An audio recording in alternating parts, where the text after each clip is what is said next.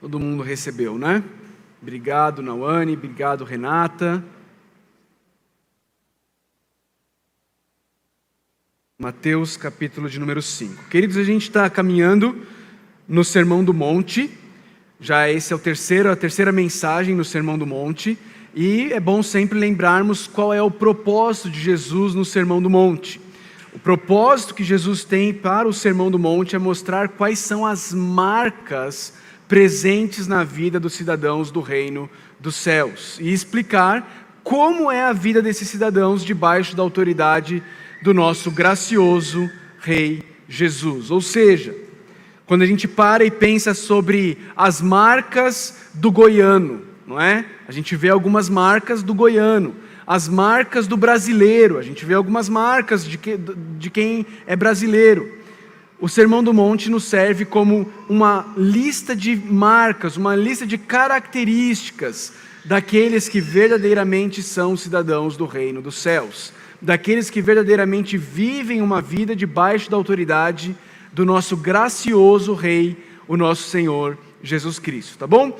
E dentro do Sermão do Monte, nós temos essa primeira parte chamada Bem-aventuranças, que nós ah, vemos Jesus redefinindo o que é a verdadeira felicidade. Nós caminhamos já vendo algumas dessas bem-aventuranças e hoje nós vamos olhar para mais duas delas, mas eu quero ler todas elas com você. Então, se você tem a sua Bíblia aí, eu vou pedir para Clarinha passar os slides nessa primeira parte em que eu estiver lendo, Clarinha, por favor. Nós vamos ler Mateus 5, do 3 até o 12, tá bom? Mateus 5, do 3 ao 12. Bem-aventurados os pobres em espírito, pois deles é o reino dos céus. Bem-aventurados os que choram, pois serão consolados. Bem-aventurados os humildes, pois eles receberão a terra por herança. Bem-aventurados os que têm fome e sede de justiça, pois serão satisfeitos. Bem-aventurados os misericordiosos, pois obterão misericórdia. Bem-aventurados os puros de coração, pois verão a Deus. Bem-aventurados os pacificadores, pois serão chamados filhos de Deus. Bem-aventurados os perseguidos por causa da justiça, pois deles é o reino dos céus. Bem-aventurados serão vocês quando por minha causa os insultarem, os perseguirem e levantarem todo tipo de calúnia contra vocês. Alegrem-se e regozijem-se porque grande é a sua recompensa nos céus, pois da mesma forma perseguiram os profetas que viveram antes de vocês. Vamos orar ao Senhor? Vamos orar ao Senhor juntos. Pai de amor, nós estamos diante da tua palavra, nós reconhecemos a nossa incapacidade, reconhecemos que na nossa própria força, esses próximos minutos aqui serão um exercício oco, vazio e sem vida, Deus. Mas, Deus, nós também reconhecemos que nós cremos no poder do Espírito Santo de Deus. E nós cremos que quando o Espírito Santo de Deus age na vida das pessoas através da pregação da tua palavra, vidas são verdadeira, poderosa e profundamente transformadas. Por isso nós suplicamos, Deus, que o teu Santo Espírito haja de maneira sobrenatural, de maneira milagrosa aqui nessa noite, através da pregação da tua palavra, para que corações mortos sejam vivificados, para que corações frios sejam aquecidos pelo poder do Evangelho do Senhor Jesus Cristo. Essa é a nossa oração, nós cremos no Teu poder e nos colocamos confiantes nele, para que o Teu nome seja glorificado e vidas sejam transformadas. É em nome de Cristo Jesus que oramos, Pai. Amém. Queridos, nós estamos diante da palavra de Deus diante dessas bem-aventuranças, diante do nosso Senhor Jesus Cristo, Criador dos céus e da terra, redefinindo felicidade. Na primeira mensagem dessa série, eu pedi para que vocês ah, definissem quais seriam oito coisas que, se crescessem na sua vida, você seria mais feliz. porque eu creio que é exatamente isso que Jesus está mostrando. Ele está mostrando que se essas oito marcas forem crescentes na minha e na sua vida, a minha e a sua felicidade também serão crescentes. Nós encontraremos alegria verdadeira por meio dessa vida que nos é dada pelo Evangelho. Eu, eu, eu tenho dito a vocês e continuo dizendo que as bem-aventuranças são como um espelho para que eu e você possamos olhar para Ele e possamos então fazer uma avaliação honesta, real, verdadeira, de se nós somos ou não essa pessoa descrita por Jesus Cristo, ok? Ah, e é interessante perceber, queridos, como o cristianismo não é o que você faz, o cristianismo é quem você é. Se você olhar bem para essa sequência das, bem, das bem-aventuranças, Jesus não está dizendo bem-aventurados os frequentadores do templo, não é? Você não encontra Jesus falando isso. Bem-aventurados os dizimistas. Você não tem Jesus falando isso. Bem-aventurados os, os que servem como voluntários na igreja. Você não tem Jesus falando isso. Bem-aventurados os líderes religiosos. Não, não é disso que Jesus fala. Jesus não fala de coisas que você faz, mas ele fala de coisas que o verdadeiro cristão é. Ele está falando da nossa identidade, ele está falando de quem eu e você, se estamos em Cristo, nós somos essas características, nós somos essa pessoa descrita aqui em Mateus capítulo 5, nas bem-aventuranças. Ele diz: Bem-aventurados os pobres em espírito, bem-aventurados os que choram, bem-aventurados os mansos, bem-aventurados os que têm fome e sede de justiça. Perceba, Jesus está falando sobre identidade. Jesus está falando sobre quem nós somos em Cristo e não sobre o que nós fazemos. Infelizmente, ao longo dos anos, o cristianismo popular, o cristianismo da, da, da, cultura, tem se tornado um cristianismo de fazer coisas, de você cumprir regras, de você bater cartões, não é? E o nosso coração, cheio de justiça própria, tende a gostar desse cristianismo, porque esse cristianismo de cumprir regras, ele é factível. Ele é possível de ser alcançado. Eu e você abaixamos essas regras até um nível em que a gente consegue viver confortavelmente e nos sentirmos bem conosco mesmo. Mas quando Jesus vai falar sobre o cristianismo verdadeiro, ele não vem falar sobre regras. Ele não vem falar sobre as coisas que você e eu somos chamados a fazer, e sem dúvida alguma, nós somos chamados a fazer muitas coisas dentro do cristianismo. Mas Jesus vem falar de quem o verdadeiro cristão é. Porque se o verdadeiro cristão de fato for, ele facilmente, ou ele mais naturalmente, irá fazer o que ele é chamado a fazer, quando ele entender que ele de fato é quem ele de fato é. O cristianismo não é algo que você se esforça para fazer a fim de se tornar um cristão. Preste atenção nisso. Talvez essa seja a coisa mais importante que você precisa entender na sua vida. O cristianismo não é uma lista de coisas que você é chamado a fazer para que você possa se tornar um cristão. O cristianismo é algo que você é tornado. E então, depois de ser tornado passivamente um cristão, aí sim você é chamado a fazer coisas que se Cristo não tivesse transformado a sua vida, você seria totalmente incapaz de poder fazer. O cristianismo, queridos, ele transforma completamente o mais íntimo do ser humano. O cristianismo, ele muda pessoas não de fora para dentro, mas ele muda pessoas de dentro para fora. O cristianismo não é uma reforma de fachada. Já viu quando ah, patrimônios históricos são restaurados. Restaura-se a fachada, muitas vezes, do patrimônio histórico, mas por dentro aquilo ali já está totalmente destruído. O cristianismo não é isso. Ele não é uma reforma de fachada. Ele não é você reformando os seus hábitos, reformando a, a, a, os, seus, os seus afazeres, reformando a maneira como você vive para então se tornar um cristão. O cristianismo não é isso. O cristianismo ele é um transplante cardíaco ele muda completamente a minha e a sua maneira de viver, ele muda quem nós somos. Quem nós somos. E aqui, o nosso Salvador, aquele que opera essa transformação em nós, ele traz mais uma característica de quem é esse cristão, de quem é esse bem-aventurado, de quem é essa pessoa abençoada, de quem é essa pessoa verdadeiramente feliz. E a característica que Jesus traz é que essa pessoa, ela é misericordiosa. Misericordiosa.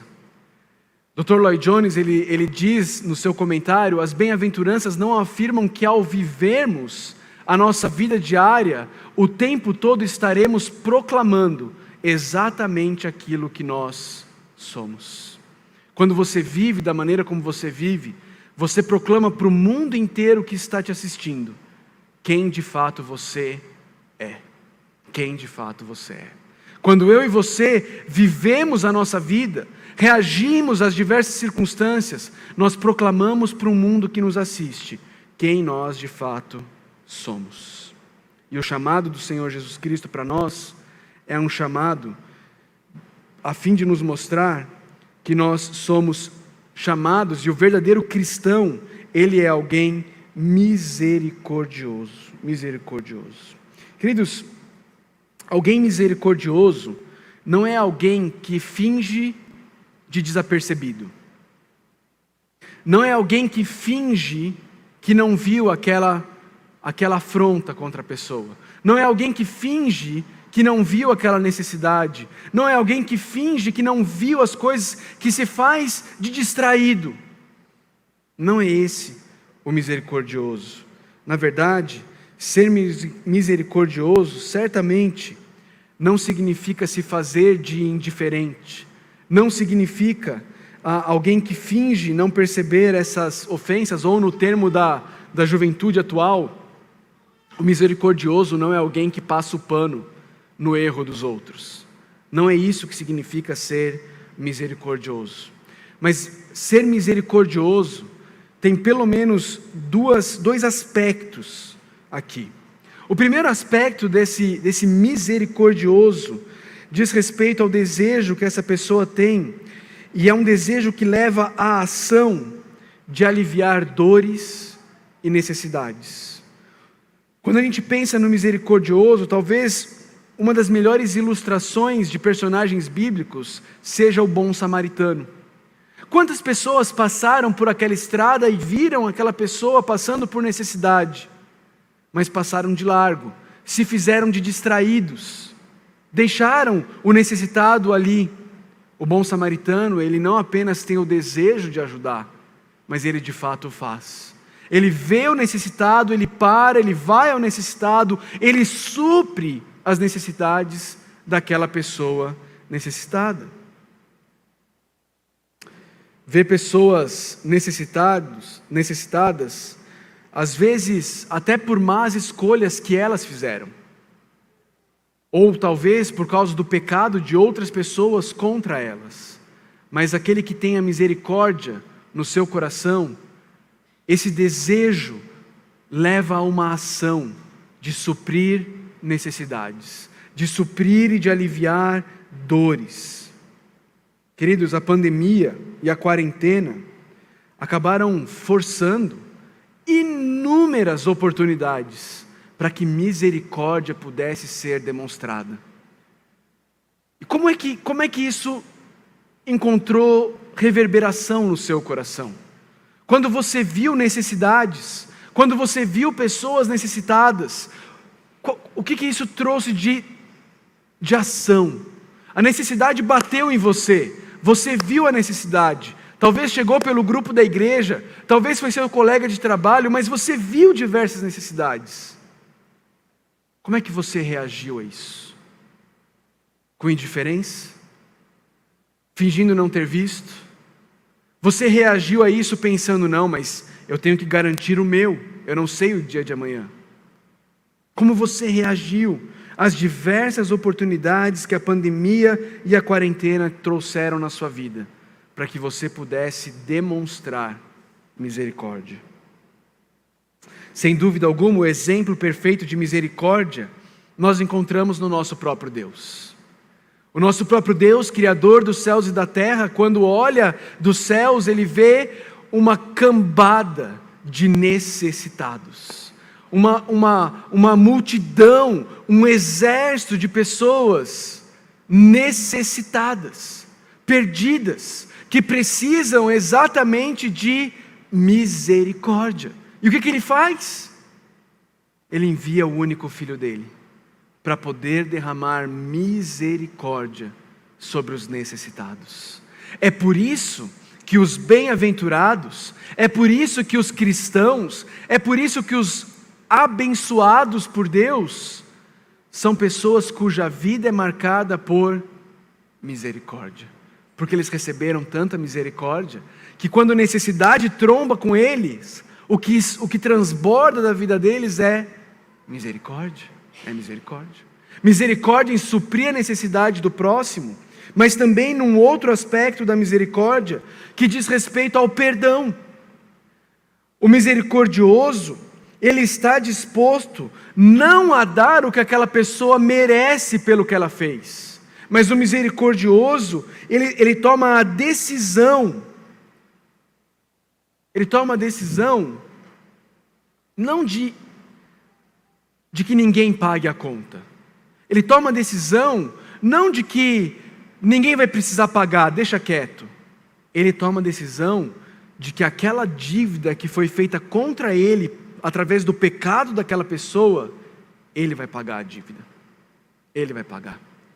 E queridos, toda vez que eu e você temos a oportunidade de perdoar alguém, eu e você estamos tomando a decisão eu vou pagar essa dívida. Eu vou pagar essa dívida. Outro dia alguém me perguntou, uma pessoa me perguntou, não é aqui da igreja, sobre uma situação, ela havia perdoado o adultério da esposa. Mas agora essa pessoa estava dizendo, pastor, mas está muito difícil, eu estou pagando um preço muito alto. Queridos, essa é a realidade. Quando eu e você decidimos perdoar, a dívida não some, a dor não some. Quando eu e você decidimos perdoar, nós estamos decidindo absorver aquele pecado. Nós estamos decidindo que nós vamos pagar o preço daquele pecado.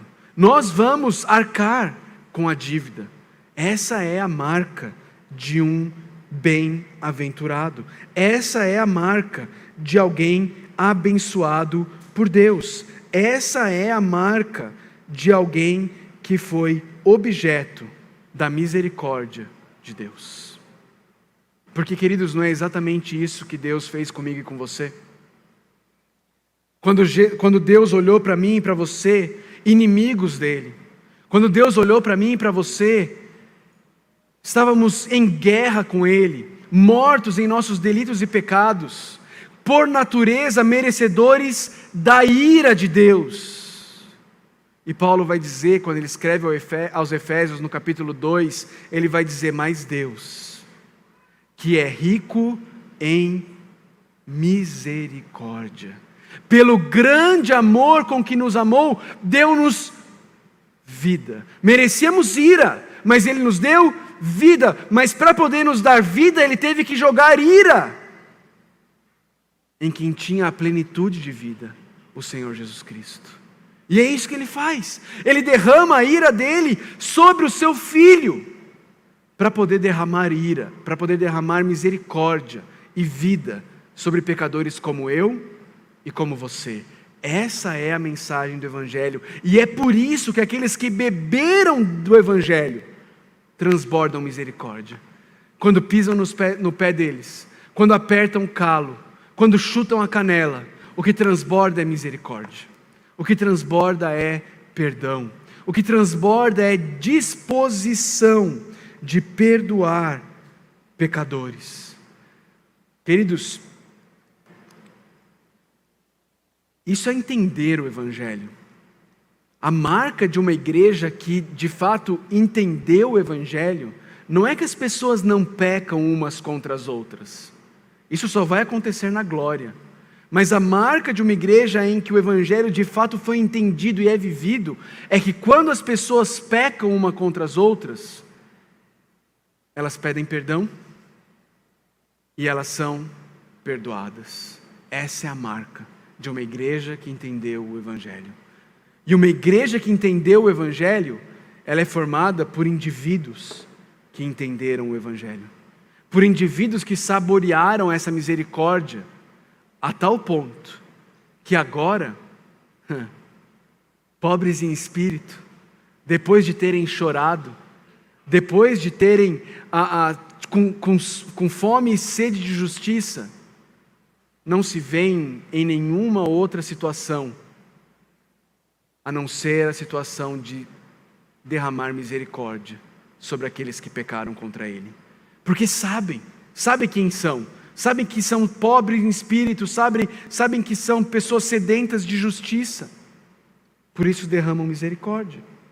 Lembra? Lembra do espelho? Está se vendo aí? Como é que está? E aí, depois disso, queridos, vem algo muito interessante. Na verdade, é algo perturbador.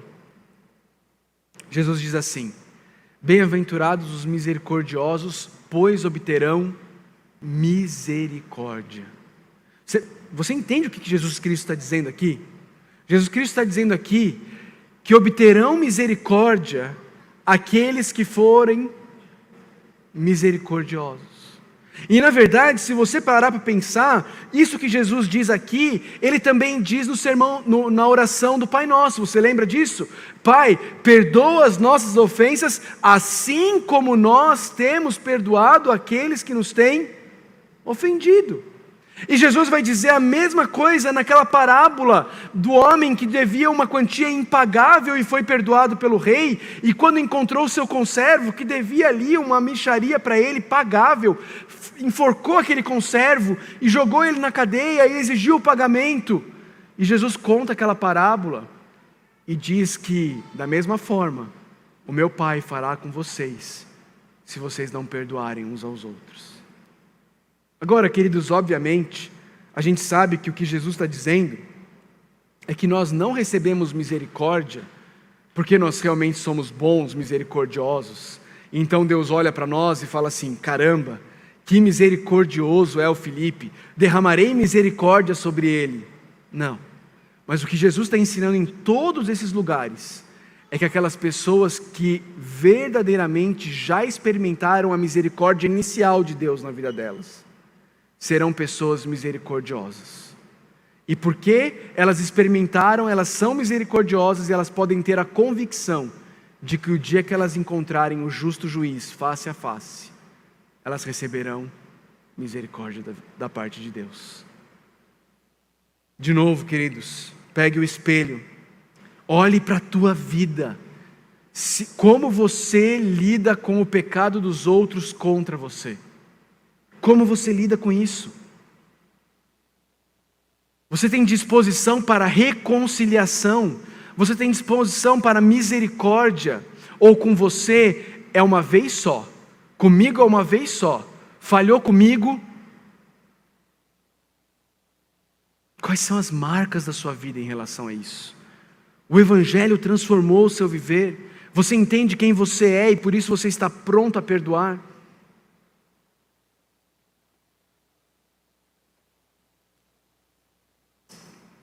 Sinclair Ferguson, um teólogo contemporâneo presbiteriano, ele diz o seguinte: Disso, contudo, não se implica que a causa de recebermos misericórdia é porque fomos misericordiosos, como se tivéssemos merecido a misericórdia de Deus.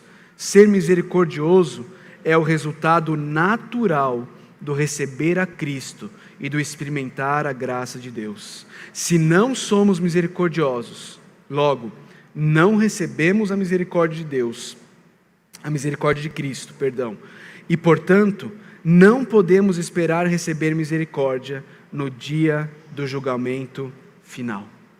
Forte ou não? Muito forte, mas muito real. Encontra eco nas palavras do nosso Salvador. É isso que Jesus Cristo está dizendo. A maneira, a disposição que você tem para perdoar e ser misericordioso é um dos maiores sinais de se você já experimentou misericórdia e perdão da parte de Deus ou não.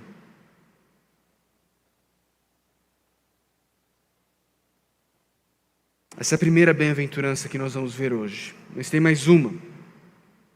Jesus Cristo continua, e no versículo seguinte, o versículo de número 8, ele diz: Bem-aventurados os puros de coração, pois verão a Deus. De novo, queridos, de novo. Jesus Cristo falando sobre o nosso coração. O foco de Jesus é quem nós somos, muito mais do que aquilo que nós fazemos. O Evangelho de Jesus foca no coração. Na verdade, os evangelistas relatam Jesus falando sobre o coração por 46 vezes nos evangelhos. Por 46 vezes, Jesus fala sobre o coração. É interessante que Jesus encarnou numa época em que os líderes religiosos estavam vendendo uma ideia de, um, de, uma, de uma religião externa, de uma, de uma religião baseada em ações, de uma religião baseada no faça isso, não faça aquilo, dos cinco passos para ter uma vida de santidade, ou melhor, nas duzentas e tantas leis, não é? Para ter uma vida de santidade. Uma religiosidade externa, uma religiosidade medida pelos seus atos. Jesus encarna nessa situação. Mas Jesus vem, ele vira o mundo de cabeça para baixo, falando sobre o coração. E queridos, quando a Bíblia fala sobre coração, por favor, não pense naquela figura vermelha, não pense nos jogadores de futebol, não é? Fazendo assim nas comemorações, não é disso que a Bíblia está falando. Na verdade, na cultura hebraica, apaixonava-se apaixonava com o intestino e não com o coração.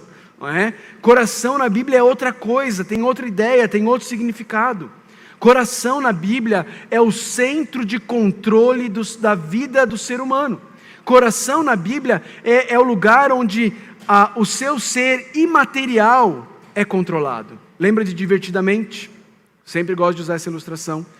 Parece demais com aquele centro de controle do divertidamente, as bolinhas, né?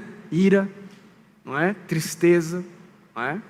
Parece demais. É ali onde o nosso, o nosso ser é controlado. É ali onde senta o controle das nossas vontades, das nossas decisões, dos nossos desejos, das nossas emoções, dos nossos pensamentos. É ali no coração. Quem controla o coração do homem controla toda a vida do homem. Provérbios 4, 23 fala sobre isso. Sobre tudo que se deve guardar, guarda, pois, o teu coração, porque dele procedem as fontes da vida. O cristianismo é uma religião que, que como eu disse, ela transforma de dentro para fora. Ela está preocupada com o seu ser, ela está preocupada com o seu coração, muito mais do que com os seus atos. Porque os seus atos podem ser feitos sem coração e eles não vão servir para nada. Como diz o autor de um livro que a gente leu, o David postou esses dias lá na, na internet, nas redes sociais dele. Você pode nascer numa igreja batista, crescer numa igreja batista, ser batizado na igreja batista, dar aula na EBD na igreja batista, não perder uma EBD da igreja batista, casar na igreja batista, morrer na igreja batista e acordar no inferno. Porque a igreja batista não salva ninguém. Ser membro da igreja batista não salva ninguém. O cristianismo não é sobre o que você fez, o cristianismo é sobre quem você é. E quem você é, é o seu coração quem diz. É no seu coração que se descobre. Porque ele é a fonte da sua mente, dos seus pensamentos, das suas vontades, das suas emoções. Eu gosto sempre de usar a ilustração do copo de água, não é? Você já ouviu duzentas vezes, eu quero falar de novo para você nunca esquecer. Se eu tivesse um copo de água aqui na minha mão, um copo plástico com água dentro, e eu começasse a apertar esse copo plástico, apertar, apertar esse copo plástico, o que, que ia acontecer? Ia sair a água, e por que, que ia sair água? Alguns vão dizer, pastor, porque você apertou. Não! Ia sair água porque tinha água dentro. Se eu tivesse apertado e tivesse coca dentro, ia sair coca. o nosso coração quando as circunstâncias da vida vêm, quando as pandemias surgem, quando o desemprego vem, quando alguém peca contra você, quando aquele irmão te olha torto, quando as coisas não acontecem do jeito que você quer, são aquelas pressões e vai sair de lá de dentro o que está lá. Se estiver misericórdia, vai sair misericórdia. Se tiver rancor, vai sair rancor. Se tiver ira, gritaria, vai sair ira, gritaria. Vai sair o que está lá. Queridos, esse é o coração, é o nosso centro de controle, é o centro de controle da nossa vida. Mas Jesus fala sobre os puros de coração. Alguém aqui arrisca?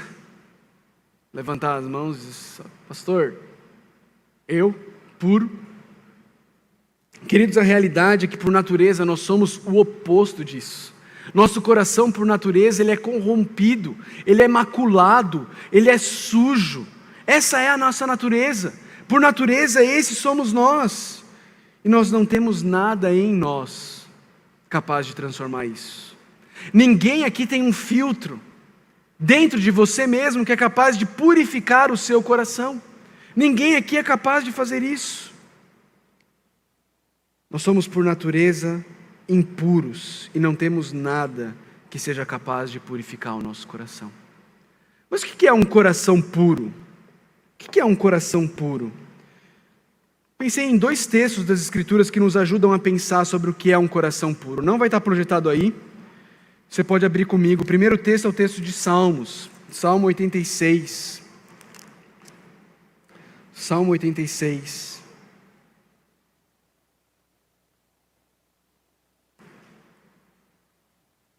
No Salmo 86, no final do versículo 11, o salmista diz assim: Dá-me um coração inteiramente fiel, para que eu tema o teu nome. Queridos, um coração puro, ele é um coração fiel a Deus e que teme apenas e tão somente a Deus. Um coração puro é um coração que, que que tem como alvo da sua vida, que tem como motivo da sua existência, viver para a glória de Deus. Isso é um coração puro. É alguém que entende que existe para glorificar a Deus. E que o seu maior desejo é agradar esse Deus, e por isso teme a esse Deus, ama esse Deus, é fiel a esse Deus. Esse é um coração puro. Esse é um coração puro. Mas, queridos, como se alcança um coração puro? Será que eu e você podemos purificar o nosso coração? Eu não sei se você percebeu, mas no texto que nós lemos hoje, no começo do culto, o Salmo 51, o versículo que a irmã Cida destacou, versículo 10, o salmista ora a Deus dizendo: Cria em mim um coração puro. Cria em mim um coração puro. No versículo 17 do Salmo 51 diz: Os sacrifícios que agradam a Deus são um espírito quebrantado e um coração quebrantado e contrito. Ó Deus, não desprezarás. O salmista sabe onde ele pode encontrar um coração puro. Ele sabe que é apenas e tão somente em Deus e que só Deus pode purificar o coração dele. Por isso, para onde ele vai? Aproveitando a microfonia, a gente pode louvar a Deus que está chovendo, chovendo forte, você consegue me ouvir, porque agora nós temos forro na nossa igreja. Glória a Deus por isso, não é? Se fosse há três meses atrás, acabava o culto, boa noite, irmãos, até amanhã, não é? Glória a Deus por isso. Bondade de Deus sobre as nossas vidas. O salmista sabe que é só Deus que pode purificar o seu coração. Veja comigo lá em Apocalipse, Apocalipse capítulo 22. Apocalipse 22. Versos 14 e 15, finalzinho da Bíblia. Felizes, diz, diz a, a Jesus Cristo. Felizes, ou seja, bem bem-aventurados, é a mesma palavra. Felizes os que lavam as suas vestes, e assim têm direito à árvore da vida, e podem entrar na cidade pelas portas. Felizes os que lavam as suas vestes, outras versões vão dizer: Felizes os que lavam o que são lavados no sangue do Cordeiro. É ali que nós encontramos, é ali que eu e você encontramos purificação do nosso coração. Queridos, por natureza, nosso coração é podre, corrompido, sujo, e enquanto o sangue de Jesus não nos purificar, a gente vai continuar assim. É só no sangue de Jesus que podemos ter o nosso coração purificado. Um coração puro é o coração que o sangue de Jesus purifica e onde ele reina de tal forma que aquele coração ama profundamente a Deus e quer viver para a glória de Deus os seus dias. São pessoas com coração assim, diz Jesus Cristo, que verão a Deus. Que verão a Deus. Obviamente existe um sentido no qual nós já vemos a Deus, não é? Nós vemos a Deus na natureza, não é? O salmista vai falar sobre isso. Nós vemos Deus na natureza, em tudo que Ele criou. Nós vemos Deus na providência dele. Talvez nós vimos Deus de maneira ainda mais clara durante o ano de 2020, com intervenções que a gente parava e falava assim: não tem como vir de outro lugar. É Deus provendo para a minha vida. É Deus cuidando de mim. Providência de Deus. Mas, queridos, existe sim um aspecto em que nós ainda não vimos a Deus. Eu gosto demais de um texto de 1 João, em que o apóstolo João diz lá em 1 João capítulo 3, versículo 2: Amados, agora somos filhos de Deus, e ainda não se manifestou o que havemos de ser, mas sabemos que quando ele se manifestar, seremos semelhantes a ele, pois o veremos como ele é. Para por um momento. Medita nisso.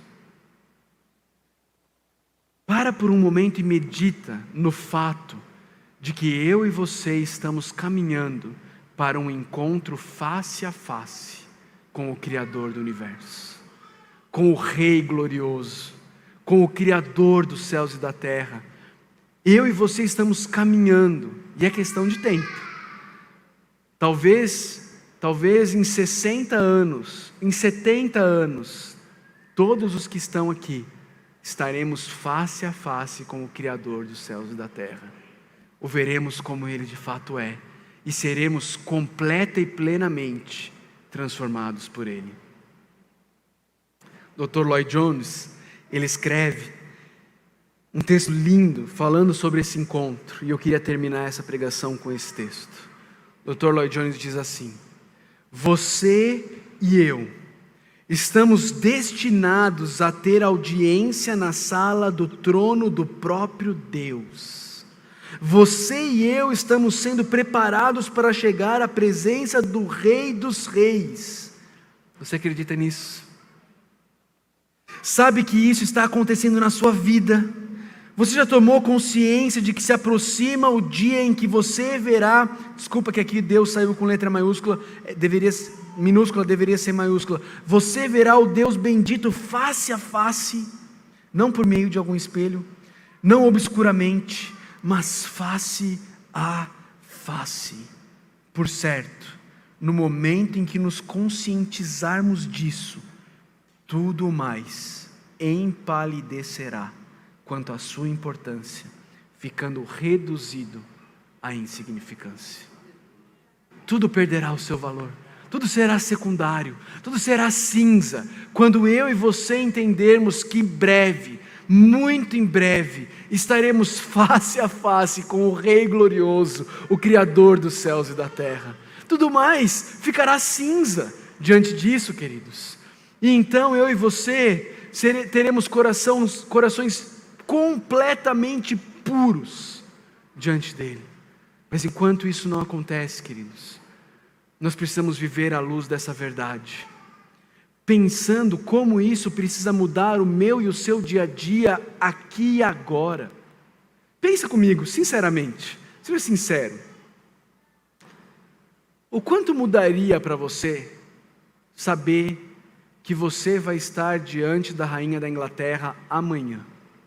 Você tem uma audiência com ela, Palácio de Buckingham. Fala a verdade, você se prepararia para caramba, não se prepararia? Seja sincero.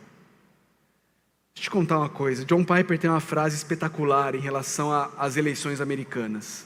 Serve para todo governante.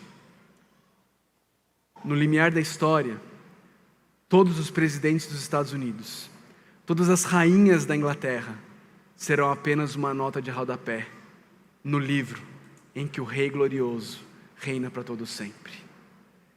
Qual a importância do fato de que eu e você, em breve, muito em breve, não mais, para você que é adulto aqui, não mais do que 60 anos, estaremos na presença do Senhor, Criador dos céus e da terra. E aí? Está animado com isso?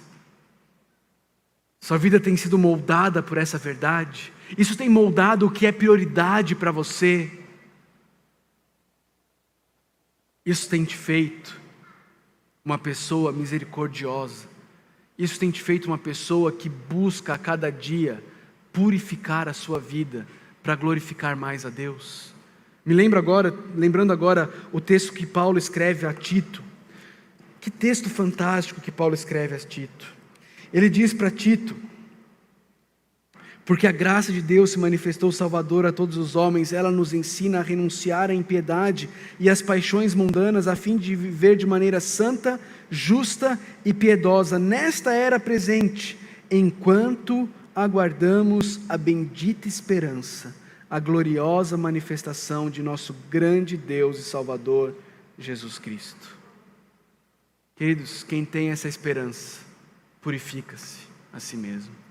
Quem tem essa esperança de um dia estar face a face com o Criador do universo, não quer viver para si mesmo, mas quer viver para a glória dele. Não quer pecar, não quer desagradá-lo, mas quer viver de forma a glorificá-lo em todas as áreas da sua vida. Que essa realidade, que essa verdade, que essa gloriosa verdade de que um dia estaremos face a face com o Rei do universo, seja o que motiva os nossos corações a uma vida de pureza hoje, aqui e agora, valorizando o que tem valor eterno e deixando como secundário aquilo que acabará junto com a vida aqui nessa terra. Vamos orar? Senhor Deus, clamamos por misericórdia do Senhor, certos de que podemos encontrá-la. Clamamos já convictos de que receberemos, porque temos um sumo sacerdote junto a Ti, Pai Senhor Jesus Cristo, e Ele se compadece de nós, e é por meio dele que podemos chegar até o Senhor com ousadia, certos de que receberemos graça e misericórdia para o tempo de necessidade. Esse é o tempo de necessidade. É esse momento em que eu, meus irmãos aqui, clamamos a Ti, tem misericórdia de nós, Pai. Tem misericórdia de nós. Derrama misericórdia em nossas vidas para que possamos aprender a sermos misericordiosos com aqueles que nos cercam. A amarmos o próximo a ponto de sairmos da nossa zona de conforto para suprirmos necessidades, para aliviarmos dores. Dá-nos misericórdia para podermos derramar misericórdia para aqueles que pecam contra nós, Deus. Ó oh Deus, faz-nos uma igreja de misericordiosos Faz-nos uma igreja de pessoas que não guardam rancor, que não evitam reconciliação, que não se isolam, que não tem pessoas na, na lista negra, que não tem lista negra em suas vidas. Faz-nos esse povo, Deus, e purifica o nosso coração, Deus.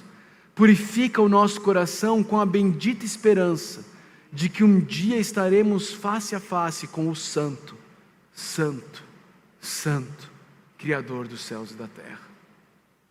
Pai, se tem alguém aqui que ainda não teve o coração purificado pelo Senhor, se tem alguém aqui que ainda não encontrou misericórdia salvadora no Senhor, Deus, que nessa noite ele possa correr ao Senhor, confiado em Jesus Cristo, aquele que morreu na cruz do Calvário para pagar o preço dos nossos pecados, e possa clamar ao Senhor por perdão, por graça e por misericórdia e possa ser salvo nessa noite, Deus. Por favor, Deus. Por favor. Nós oramos em nome de Cristo Jesus. Amém.